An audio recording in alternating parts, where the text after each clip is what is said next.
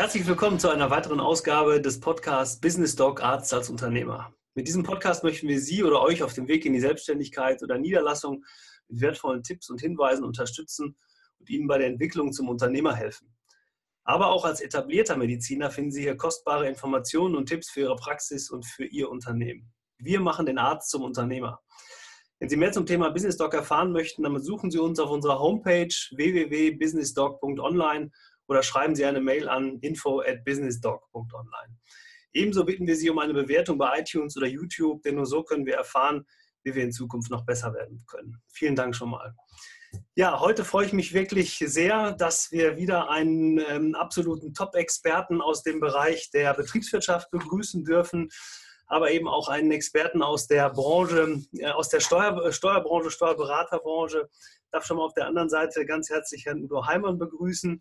Ähm, Herr Heimann ist wirklich total viel unterwegs und hält selber Vorträge von mehreren hundert, ich glaube sogar tausend ähm, Menschen mittlerweile. Ich habe ihn letztens noch gehört im ähm, Bewohnerfrei-Podcast von Tobias Beck, also einem der bekanntesten Speaker in Deutschland. Ähm, die beiden kennen sich, glaube ich, auch persönlich und sind persönlich sehr, sehr gut bekannt und arbeiten auch als Unternehmer zusammen. Ähm, ich habe dann Kontakt mit ihm aufgenommen und wir haben, er hat sofort zugestimmt, uns hier auch im Business Doc zur Verfügung zu stehen, um Ihnen als Arzt, als Ärztin äh, einige Informationen äh, zum Thema Steuern zur Verfügung zu stellen. Ich möchte aber unseren Experten noch mal ein bisschen genauer vorstellen. Ähm, Herr Udo Heimann, 68 geboren in Karlsruhe, ist seit 1996 als Unternehmensberater in enger Kooperation mit Wirtschaftsprüfern, Steuerberatern und Rechtsanwälten tätig. Sein Spezialgebiet sind Gewerbetreibende, aber eben auch Mediziner, Ärzte und Heilpraktiker und Versicherungsmakler. Er betreut vom kleinen Handwerksbetrieb bis zum multinationalen Konzern und beherrscht die notwendige Sprache zur Verdeutlichung dieser Gedankenansätze.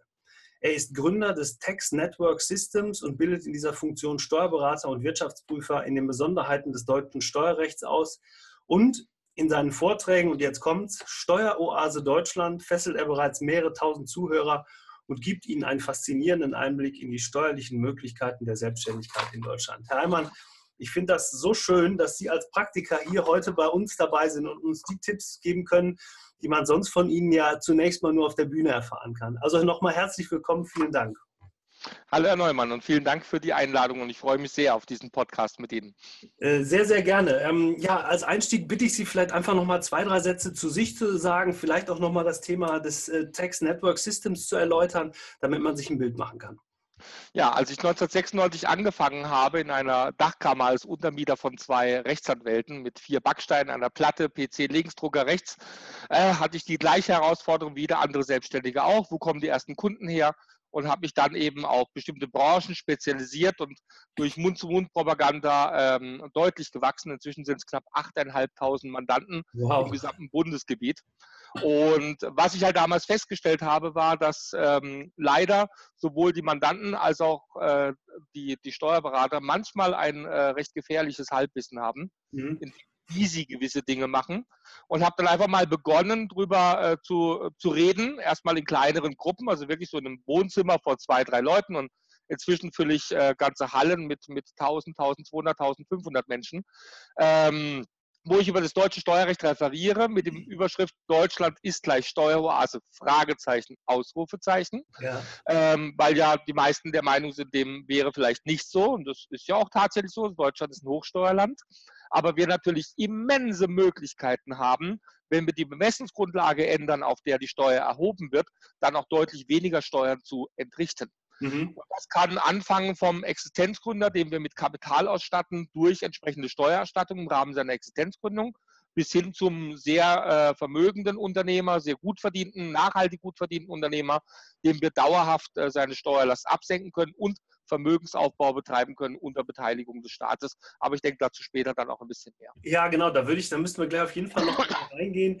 Ähm, Sie haben gerade schon gesagt, das Thema Existenzgründung und Steuern, das betrifft uns ja hier sehr, sehr genau, denn der, der Arzt als Unternehmer, der sich gründet, der hat gerade zu Beginn seiner Selbstständigkeit natürlich sehr, sehr viele Fragen, weil er kommt meist aus dem Angestelltenverhältnis im Krankenhaus und hat da vielleicht nochmal mit dem Thema Lohnsteuer zu tun gehabt. Das war es aber dann auch schon. Nochmal eine Frage zurück zum Thema Tax Network Systems. Was ist das? Wie haben Sie das aufgebaut? Gut, ganz viele Menschen suchen ja immer einen Steuerberater in ihrer räumlichen Nähe und äh, denen natürlich begreiflich zu machen, dass äh, wir vom Standort Karlsruhe mit äh, auch tatsächlich vorhandenen Berufsträgern, Steuerberater und Rechtsanwälte ähm, auch genauso gut überschreitend eine Betreuung gewährleisten können, stand ja immer im Weg, ja, aber ich will ja meinen Berater vor Ort haben. So nach dem Motto, ich will hinfahren, will Patschhändchen machen, Kaffee trinken und die Unterlagen persönlich abgeben. In Wirklichkeit redet man mit der Sekretärin und nicht mit dem Berater. Mhm. Ähm, und dafür habe ich dann eben Gewehr getragen, dass ich gesagt habe, okay, in für mich interessanten Städten, wo ich auch eine große Anzahl an Mandanten habe, suche ich explizit nach Steuerberatern und Wirtschaftsprüfern, die Lust drauf haben, ihr Wachstum nicht durch den Zukauf weiterer Kanzleien zu erzeugen, mhm. sondern tatsächlich durch organisches Wachstum mit der Möglichkeit, dass es doch tatsächlich vorstellbar ist, dass Mandanten ihren Steuerberater empfehlen, was übrigens die meisten nicht tun. Äh, das geht aber, wenn man nämlich eine gute Qualität bringt. Und das bringe ich den Beratern bei, promote die dann später ähm, über mein Briefpapier, über die Homepage, über die sozialen Medien, über die Vorträge, die bundesweit gemacht werden. Und der Mandant hat dann die freie Entscheidungswahl, ob er vor Ort betreut werden möchte oder von irgendeinem anderen Partner. Ich selbst entscheide zwischenzeitlich äh, danach ähm, nach Auslastungsgesichtspunkten an unserem hiesigen Standort und natürlich nach dem, was mir Spaß macht. Äh, das heißt, welches Mandat ich auch gerne persönlich in der Betreuung haben möchte, äh, wo wir diese Mandanten dann entsprechend platzieren. Okay. Und das wächst halt immer weiter. Wir sind inzwischen international. Das heißt, wir sind auch in Österreich zwischenzeitlich vertreten. Wir sind mhm. in Frankreich, die Schweiz hat gerade eröffnet. Ähm, in den Niederlanden habe ich einen sehr guten Kooperationspartner und äh, in Italien will ich bis Ende des Jahres aufmachen. Sehr schön. Das heißt also, dass das System, wie Sie sich vorgestellt haben, das ist ja letztendlich auch eine unternehmerische Idee gewesen, irgendwann funktioniert so, zeigt mir aber auch wieder, dass der persönliche Kontakt zu meinem Berater sicherlich wichtig ist, aber letztendlich, Sie haben es ja gerade auch schon gesagt, für, für Abgabe von Unterlagen, für Einreichung von vielleicht dem, dem Thema Buchhaltung gar nicht so notwendig sind, sondern die Beratung im Hintergrund und dann vielleicht irgendwann das persönliche Gespräch über vielleicht auch so ein Medium, wie wir es gerade hier betreiben, ist, ist ja absolut zukunftsträchtig und eben für den Mandanten auch das, was er will, nämlich Zeit sparen und letztendlich über gute Tipps auch noch Geld sparen. Ja. Korrekt. Und zumal wir ja auch im Bereich der, der Buchhaltung und der Steuererklärung immer mehr die Digitalisierung hineinkommen. Also die, die Zeiten sind ja bald vorbei, dass man äh, tatsächlich die Dinge alle noch in Papierform macht. Fast alles, was wir brauchen für Buchhaltung, für Steuer, haben wir in digitaler Form vorliegen mhm. und kann genauso gut natürlich auch digital an den Steuerberater übertragen werden und dort auch verarbeitet werden. Ja. Das ist heutzutage kein Hexenwerk mehr. Sehr schön. Ich glaube, das, ähm, das ist schon mal ein guter Ansatz, damit man weiß, ich muss meinen Steuerberater nicht unbedingt vor Ort haben, mal in, in meiner Stadt haben und den jede Woche einmal persönlich sehen. Ne? Ähm, vor dem Hintergrund, ähm, dass wir uns ja den vorgenommen haben, den Arzt zum Unternehmer zu machen, also ihm auch so ein bisschen unternehmerisches Handwerkzeug mitzugeben, was äh, er im Studium nicht lernt und deshalb ähm, das auch teilweise für den Arzt selber ähm, ein ja, ganz neues Beratungsland ist, dass er sich da einlässt. Ich habe mal noch mal geguckt, wir hatten 2016, 2017 in, in Deutschland rund 152.000 niedergelassene Ärzte. Die Tendenz ist leicht steigend. Das liegt natürlich daran, dass wir in der Aufweichung der, der, des, des Standesrechts viele, viele mehr Möglichkeiten haben für die Zukunft. Das heißt aber auch, wir werden nicht mehr große, unbedingt nur große Unternehmer hervorbringen. Wir werden auch ganz normale Praxen und auch ganz viele Gemeinschaftspraxen letztendlich hervorbringen. Die Einstiegsfrage mal zum Thema Arzt. Ähm, jetzt habe ich gerade schon gesagt, ich bin am Krankenhaus tätig, habe mich vielleicht bis jetzt mit Lohnsteuer beschäftigt, habe vielleicht auch meine Steuererklärung noch selbst gemacht. Jetzt gehe ich in die Niederlassung und sage, ja, ich bereite mich ein halbes Jahr vor und plötzlich oder ein Jahr. Wir sagen immer, wir brauchen mindestens ein Jahr, um das alles vernünftig mit ihm vorzubereiten. Welche Tipps können Sie geben für, für das erste Jahr vor der Niederlassung und vielleicht unmittelbar zum Start in die Niederlassung, bevor wir dann uns die Jahre später anschauen? Gut, also das erste Thema ist natürlich, wenn ich mich niederlassen will, habe ich eine ganze Menge Vorbereitungshandlungen, wie Sie es gerade gesagt haben. Das heißt, ich sollte natürlich auch die Kosten, die in Verbindung stehen mit dieser Vorbereitungshandlung, bereits in meiner Steuererklärung berücksichtigen. Heißt, dem Finanzamt einfach über einen Fragebogen zur steuerlichen Erfassung frühzeitig anzeigen, dass ich vorhabe, mich als Arzt niederzulassen. Darf ich da kurz, darf ich kurz nachfragen, mache ich das selber oder gebe ich das, das schon in die Hände meines Steuerberaters? Optimalerweise, weil der Steuerberater hat das auch alles digital digital schon zur Verfügung. Dann muss ich mir nicht selbst irgendwo ein Formular besorgen und das ausfüllen. Und für den Steuerberater sind es ein paar, paar Stammdaten eintragen, die er meistens eben System drin hat, Knopfdruck und elektronischer Versand. Also am besten ist natürlich das dann schon im Vorfeld mit dem Steuerberater zu besprechen, weil jetzt kommen ja weitere Dinge. Die das heißt also noch mal, Entschuldigung, nur nochmal, das heißt ja, es ist so auch absolut notwendig, auch zu diesem Zeitpunkt schon mit jemandem zu reden, den ich später gegebenenfalls als Steuerberater nutzen kann, damit der mich schon, ich sag mal, in die richtigen Bahnen lenkt. Je früher tatsächlich, desto besser. Denn am Anfang werden die meisten Fehler gemacht in der Weichenstellung. Mhm. Gerade so das Thema äh, Praxisgemeinschaft oder Gemeinschaftspraxis sind ja schon ganz wichtige Fragestellungen. Die Fragestellung, ob ich eine Praxis käuflich erwerbe und was ist die Praxis tatsächlich wert ähm, was kaufe ich da eigentlich? Ja? Ich hatte schon Kunden, ähm, also niedergelassene Ärzte, die haben eine Praxis gekauft, die war komplett wertlos. Und da war eine Immobilie mit hinterlegt, die total überbewertet war. Mhm. Und äh, die haben aber die Entscheidung halt schon getroffen, bevor sie ins Gespräch gekommen sind. Und danach konnten wir nur noch die Scherben aufsammeln. Und dann hat er erstmal jahrelang für diesen einen ersten entscheidenden Fehler bezahlt. Mhm. Es wäre doch klug, einfach am Anfang sich schon einen Sparingspartner mit ins Boot zu holen, der einen dabei betreut. Nicht nur von der betriebswirtschaftlichen Seite, wie es ja Ihr Part ist, Herr Neumann, mhm. sondern auch von der steuerlichen Seite, weil auch da viele Sachen falsch gemacht ja. werden können. Mhm. Okay. Das heißt, äh, in der Phase ist es wichtig, einen Steuerberater zu haben. Was mache ich noch? Was, worauf muss ich noch achten? Das erste ist, dass ich mich natürlich jetzt mal um das Thema Eigenkapitalausstattung kümmern muss. Ärzte gehören jetzt ja nicht gerade zur, zum ärmsten Teil unserer Bevölkerung, auch nicht die angestellten Ärzte. Das heißt, ihre äh, Lohnsteuer, die sie entrichten, Einkommensteuer, die sie bezahlen, ist relativ hoch, was ja auch schön ist. Ähm, und es ist aber dann auch absehbar, dass man als Arzt irgendwann mal ja noch mehr verdient, aber am Anfang natürlich hohe Investitionen hat. Mhm. Entweder kaufe ich eine Praxis, dann sollte ich mir im Vorfeld anschauen, was kaufe ich. Denn der Kaufpreis setzt sich immer äh, aus zwei bis drei Positionen zusammen. Die eine Position, die ich immer mitkaufe, sind die sogenannten Assets. Das heißt, das vorhandene Anlagevermögen in der bestehenden Arztpraxis.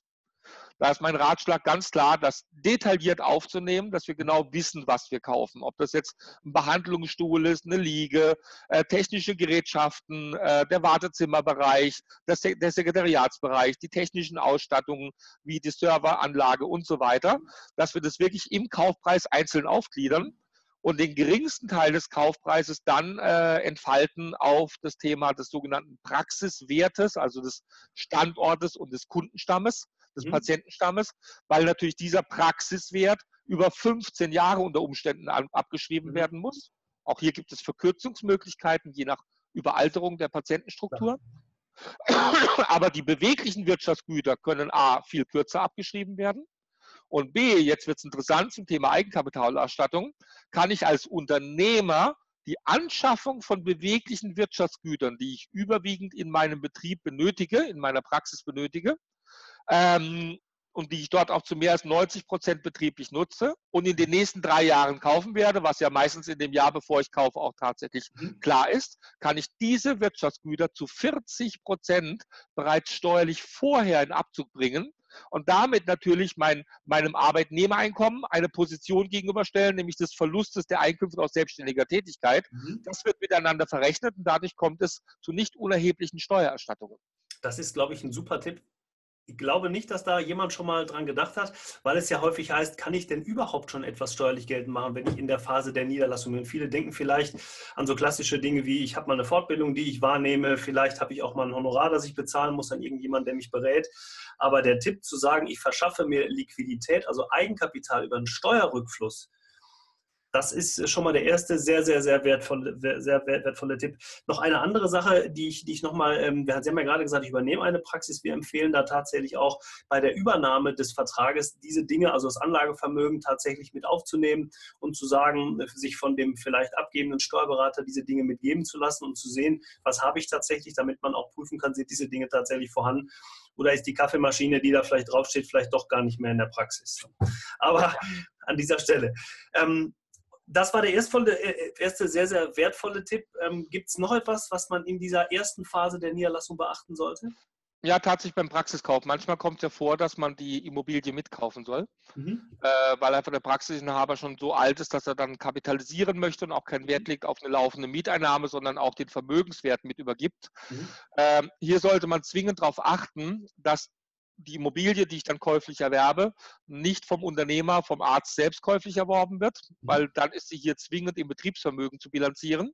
Das ist zwar toll, man kann mhm. ja alle Kosten dann steuerlich absetzen, sei es die Gebäudeabschreibung oder die Schuldzinsen, die darauf entfallen, plus alle Nebenkosten des Gebäudes, hat aber natürlich den Nachteil, dass wenn irgendwann mal die Praxis aufgegeben oder veräußert wird, gerade im Gebäude gigantische steuerliche Potenziale schlummern, die ich dann bei der Betriebsaufgabe oder Nutzungsänderung versteuern muss. Deswegen sollte man immer versuchen, einen Weg zu finden, wie man das Betriebsgebäude entweder im Privatvermögen belässt, mhm. zum Beispiel dem Ehepartner überträgt, mhm. damit der separat das Gebäude kauft und ich als Arzt separat die Praxis mhm. und wir dann im Bereich der Vermietung und Verpachtung auch alle Kosten absetzen können, aber nach zehn Jahren Vermietung steuerfrei veräußern können. Okay. Hochgradig interessanter Punkt. Ja. Oder bei Objekten, wo so gut wie gar keine Schulden mehr dahinter stehen, also auch kaum Kapitaldienst, wir dann eventuell über die Gründung einer vermögensverwaltenden äh, Kapitalgesellschaft, GmbH oder.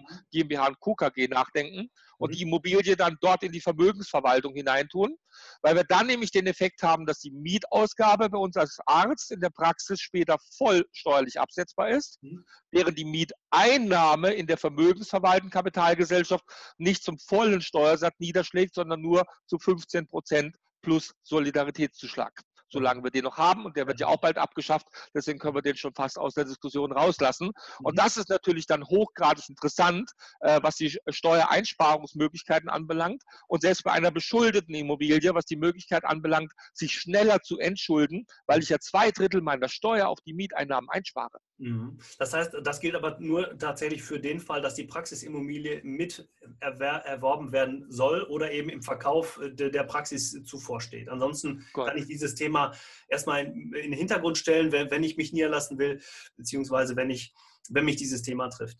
Ähm, jetzt bin ich ja als Arzt freiberuflich tätig. Also man hört immer, äh, ich habe Einkünfte aus freiberuflicher Tätigkeit. Ähm, äh, jetzt kann ich denken, ach, das ist alles ganz leicht. Ich, ich, muss ja auch kein Gewerbe anmelden dazu. Ich bin ja Freiberufler, ich habe keine Gewerbesteuer, ich mache eine kleine Einnahmenüberschussrechnung ähm, und bin umsatzsteuerfrei. Auch das, das sind ja so diese, diese vier Themen, die sehr, sehr häufig beim Arzt ähm, im, im Kopf sind. Ist das tatsächlich so oder muss ich vielleicht in der einen oder anderen Stelle vielleicht doch mal überlegen, mich rechtzeitig wieder mit meinem Berater darum zu kümmern, was kann ich denn tun, um ja auch vielleicht da das ein oder andere sofort in die richtige Bahn zu lenken. Also freiberufliche Tätigkeit ist richtig. Freiberufliche Tätigkeit ist richtig. Paragraph 18 Einkommensteuergesetz im Gegensatz zu Paragraph 15 den Einkünften aus Gewerbebetrieb. Auch vollkommen korrekt, dass man keine Gewerbesteuer bezahlen muss als Freiberufler. Das ist ein sogenannter Katalogberuf. Ja. Und wir sind auch nicht bilanzierungspflichtig. Mhm. Also wir machen immer nur eine Einnahmenüberschussrechnung, könnten aber darüber nachdenken, freiwillig zu bilanzieren. Das ist eine Fragestellung, die sich irgendwann mal ergibt innerhalb der Praxis vielleicht nicht gleich zu Beginn, aber dann später, mhm. äh, weil die Bilanzierung unter Umständen erhebliche steuerliche Vorteile aufweisen kann gegenüber der Einnahmenüberschussrechnung, mhm. weil einfach andere Möglichkeiten bestehen, innerhalb einer Bilanz etwas zu tun als rein nur durch den Geldfluss im Rahmen des Einnahmenüberschussprinzips. Mhm, okay. äh, und das mit dem Thema der Umsatzsteuer ist, ist, nicht ganz korrekt. Es gibt selbstverständlich auch Ärzte, die, die, äh, die umsatzsteuerpflichtige Bestandteile drin haben in dem, was sie tun. Denken Sie an Zahnärzte mit eigenen Laborleistungen. Ja, mhm. Oder denken Sie an Ärzte, die äh, die Igel-Leistungen zusätzlich noch mit anbieten. Ja, da können ja auch umsatzsteuerliche Thematiken drinstecken. Äh, das heißt, da sollten wir uns das Thema des, der Umsatzsteuer auch wirklich genau anschauen, denn da gibt es eine ein Trennungsprinzip, das wir einhalten sollten, dass wir, äh, wenn wir andere Tätigkeiten mit durchmischen, die nicht rein in dem Katalog der Arztleistung drin liegen, äh, trennen nach, äh, nach Raum, äh, nach Zeit und vor allem nach Finanzen, also mhm. von vornherein auch gleich mhm. ein zweites Bankkonto aufmachen, wo die Zahlungsströme der möglicherweise umsatzsteuerpflichtigen Leistungen draufgehen und nicht mit dem mhm. Arztbankkonto vermischt werden. Also grundsätzlich kann man, glaube ich, sagen, das Thema Umsatzsteuer entsteht immer dann, wenn ich keine medizinisch indizierten Leistungen äh, anbiete bzw. verkaufe, wie auch immer. Das ist ja so ein bisschen die Problematik in dem Thema der, der ästhetischen Chirurgie oder ästhetischen Medizin, wenn, wenn es um das Thema Schönheitsoperationen geht. Das ist das, die haben das Thema Zahn angesprochen, dass ähm, wenn ich vielleicht zusätzlich Dinge veräußere in meiner Zahnarztpraxis. Das kann aber auch, da gab es äh, sehr, sehr lange mal Diskussionen drüber, beim Thema Empfängnisverhütung, Thema Spirale bei Frauenärzten und so weiter. Aber auch da, glaube ich, ist es ein ganz, ganz wertvoller Hinweis, und das hören wir jetzt schon raus, dass das eine individuelle Sache ist, die natürlich bezogen auf die Fachrichtung gilt, Also, welche, in welche Art und Weise arbeite ich als Mediziner, aber natürlich auf meine Person, was biete ich an? Und da ist der Experte als Steuerberater wieder gefragt. Aber Fakt ist auch, in 99,9 Prozent aller Fälle wird ja solchen Ärzten empfohlen, ihre umsatzsteuerpflichtigen Leistungen, solange sie unter 17.500 Euro im Jahr sind, mhm. als sogenannter Kleinunternehmer zu erbringen. Und äh, diese Entscheidung ist meistens falsch. Okay. Äh, es ist fast immer besser, das umsatzsteuerpflichtig zu machen, weil in dem Moment, wo ich umsatzsteuerpflichtige Anteile in meiner Gesamtkonstellation habe, habe ich natürlich auch das Recht, einmal im Rahmen einer sogenannten direkten Zuordnung meiner Kostenstrukturen auch voll die Vorsteuer aus meinen Ausgaben zu ziehen okay. und bei den nicht direkt zuordnenbaren Kosten sie anteilig rauszuziehen. Mhm. gerade jetzt mal bei dem, bei dem Thema Zahnarzt äh, da habe ich jetzt gerade die, äh, die, die, Steuererklärung komplett in meinem, in meinem System zu verantworten gehabt von einem Zahnarzt, wo vorher der Steuerberater einfach anderer Ansicht war. Wir haben da zwei Dinge geändert. Zum einen haben wir bei der umsatzsteuerlichen Zuordnung mal genau darauf geachtet, äh, welche Behandlungsstühle werden eigentlich äh, nur zum Beispiel für die professionelle Zahnreinigung oder für die Laborleistungen entsprechend verwendet, also für die Zahnersatzleistungen, konnten die dann auch voll dem umsatzsteuerpflichtigen Betriebsvermögen zuordnen und haben allein darüber über 30.000 Euro Umsatzsteuererstattung erzeugt. Mhm. Und zum anderen hatten wir diesen Zahnarzt eben von Einnahmenüberschuss auf Bilanz umgestellt und hatten dann in dem Kalenderjahr, das wir jetzt zu verantworten hatten, war die Ausgangslage bei einer sehr hohen Vorauszahlung, war die Ausgangslage schon 25.000 Euro Nachzahlung. Mhm. Nachdem wir mit unserer Arbeit fertig waren, wurden aus 25.000 Euro Nachzahlung 69.000 Euro Erstattung. Mhm. Also auch in solchen Dimensionen kann man sich ja, bewegen, genau. äh, obwohl derjenige vorher gut steuerlich beraten war.